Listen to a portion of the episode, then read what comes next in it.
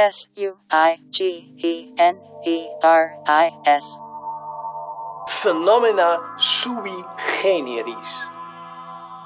Sui generis, generis, generis, generis, generis. Generis. Max Weber est né en 1864 au sein de ce qu'on appelle alors la Confédération germanique, et il est l'un des rares à pouvoir discuter de paternité sociologique avec Émile Durkheim. Dans Sui Generis, nous allons revenir sur sa vie et son œuvre. Sui generis. Max Weber est issu d'une famille bourgeoise et protestante de l'Allemagne du 19e siècle. Son père est héritier d'une famille industrielle et il sera élu député au Reichstag allemand après l'unification de 1871. Sa mère, très croyante, lui transmettra un rapport particulier à la religion sur lequel nous allons revenir.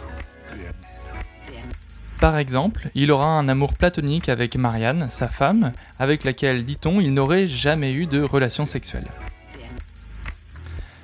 En revanche, Marianne est également une des rares sociologues de ce début de XXe siècle. Elle travaille sur la condition féminine, sur leur lutte sociale et sur leur accès au milieu scientifique. Elle sera également présidente de la plus grosse association féministe d'Allemagne. Son rôle pour la sociologie est extrêmement important puisque c'est elle qui publiera à la mort de son mari certains des textes les plus importants de son œuvre. Mais avant d'en arriver là, commençons par chercher comment Max Weber est arrivé à la sociologie. Nous avons vu dans la précédente émission qu'Emile Durkheim était tombé en dépression pendant la Première Guerre mondiale avant de décéder. Il n'est peut-être pas anodin que Max Weber soit lui aussi tombé dans un état dépressif, mais avant d'entrer dans la sociologie. En effet, il est d'abord juriste et s'intéressera à l'économie. Il note rapidement une tension entre la théorie économique autrichienne qui a tendance à dire comment l'économie devrait fonctionner et l'école historique allemande qui insiste sur l'observation des relations économiques concrètes. Cette tension illustre un thème central de l'œuvre de Max Weber, celui de la rationalisation, sachant qu'il oppose deux types de rationalité. La rationalité en principe, qui pose le rationnel comme un principe en soi et qui justifie qu'on mette les moyens adéquats pour atteindre une fin, et la rationalité en valeur, qui fait qu'on agit rationnellement en fonction des valeurs qu'on a définies en premier lieu. Cette distinction permet d'envisager que quelqu'un agisse irrationnellement en principe, mais rationnellement en fonction des valeurs qu'il adopte. Et c'est en partie pour cela qu'on dit de Weber qu'il adopte une sociologie compréhensive. C'est-à-dire qu'il est capable de se mettre à la place des acteurs pour comprendre en quoi leur action est rationnelle en fonction de leur propre point de vue. Sur ce point, il s'oppose donc à Emile Durkheim et nous allons voir en quoi cela impacte la sociologie. Cela après la fin du morceau de Work OS, Skug Commune.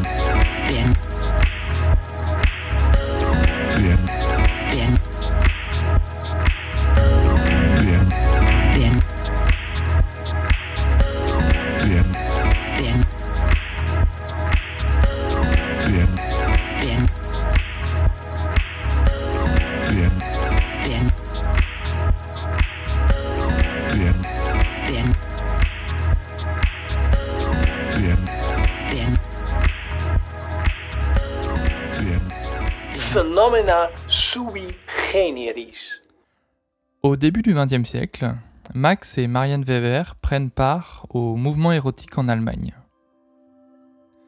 Max noue alors une relation avec une de ses anciennes élèves, Else von Richthofen, qui lui fera découvrir en quelque sorte les plaisirs de la beauté. C'est à cette époque qu'il rédigera son œuvre majeure, L'éthique protestante l'esprit du capitalisme. Dans celle-ci, il met à jour les conditions sociales d'avènement du système économique moderne.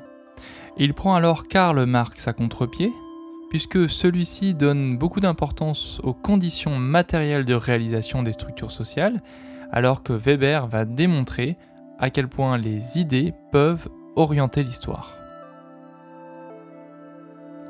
Il va alors reconstituer tout un corpus de textes fondamentaux de ce qu'il appelle l'éthique protestante et voir comment, dans certaines conditions sociales, celle-ci, on peut devenir centrale dans la société capitaliste du XXe siècle.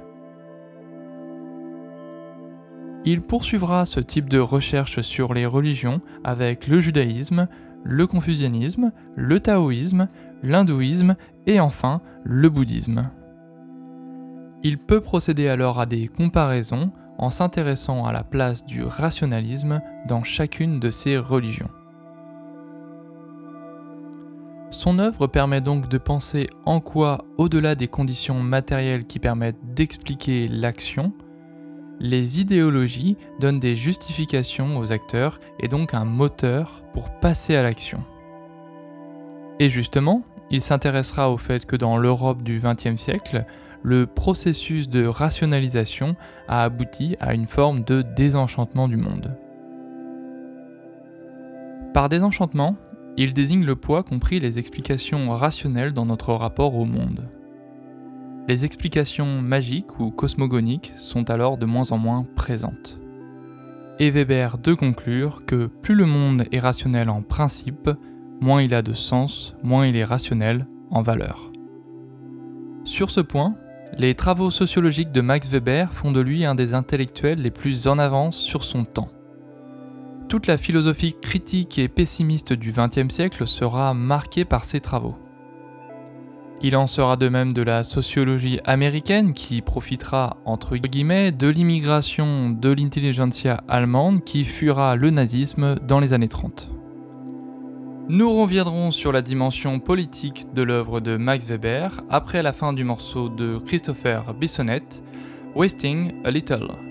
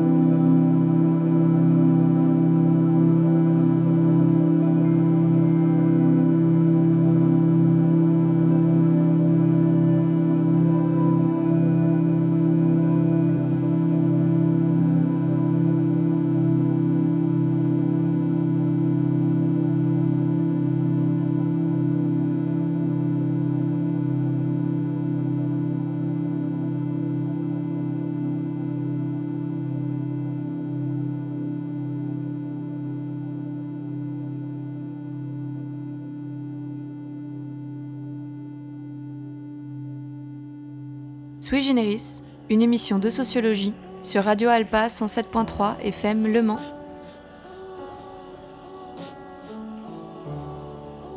Max Weber s'engage un temps dans la gestion des hôpitaux pendant la Première Guerre mondiale. Il s'en désintéressera pour se concentrer sur son activité de recherche et donnera deux conférences très connues, Le métier et la vocation de savant en 1917 puis le métier et la vocation de politique en 1919. À la fin du conflit, il fera partie de la délégation allemande venue signer le traité de Versailles. Puis il participera à la rédaction de la constitution allemande donnant naissance à la République de Weimar. Ces expériences ne sont sûrement pas anodines quand on connaît la centralité de la notion de pouvoir dans la sociologie de Max Weber. Il porte un grand intérêt à la question de savoir comment un ordre peut se transformer en un acte d'obéissance. Il prend alors en compte la domination qui s'exerce dans les rapports sociaux et en caractérise trois types. La domination traditionnelle, qui vaut parce qu'elle a déjà duré. La domination légale, qui est établie par le droit. Et la domination charismatique, qui vaut en fonction des qualités personnelles du leader.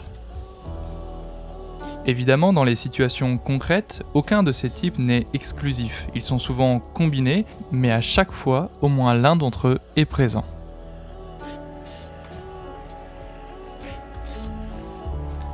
De plus, Weber cherche à comprendre comment les dominés peuvent accepter la domination. Il formule alors une analyse de la légitimité des dominants pour expliquer que les dominés acceptent voire participent d'eux-mêmes à la domination.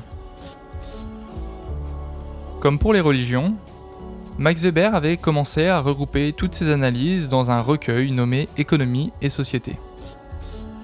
Cependant, il décède à l'âge de 56 ans en 1920 avant la publication.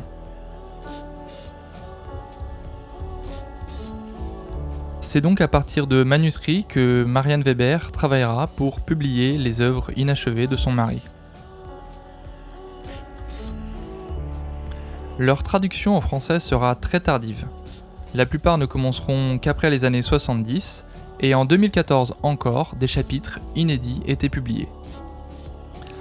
Pourtant, Max Weber a observé et analysé un moment historique particulier où le monde politique s'autonomisait.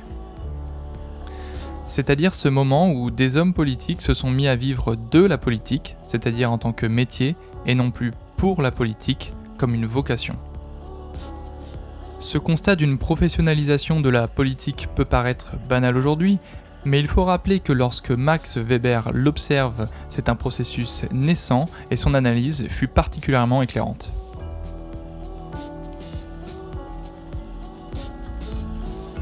Ainsi s'achève notre histoire de Max Weber. Je vous laisse profiter du morceau de The Field, Then It's White, et il sera temps de se dire au revoir.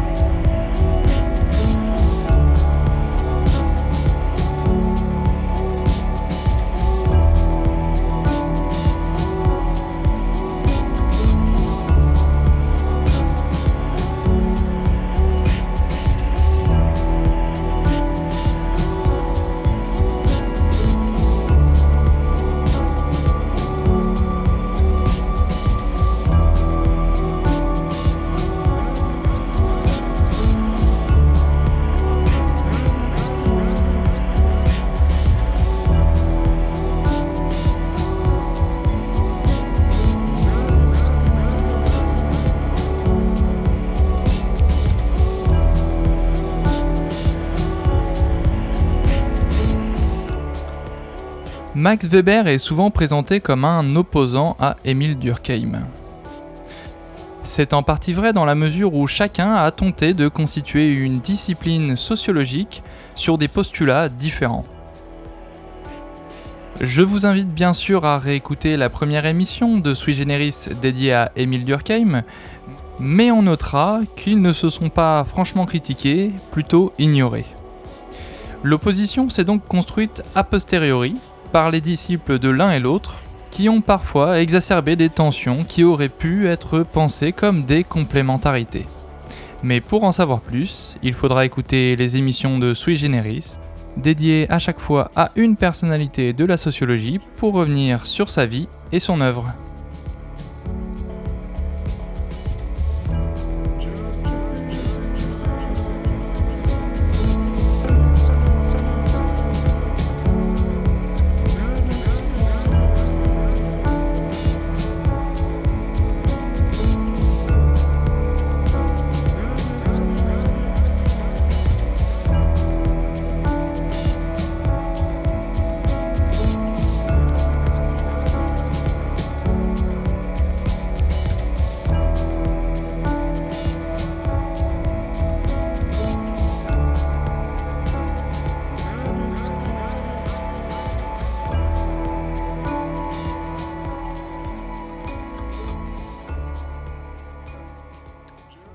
Merci d'avoir écouté Sui Generis sur Radio Alpa 107.3 FM Le Mans.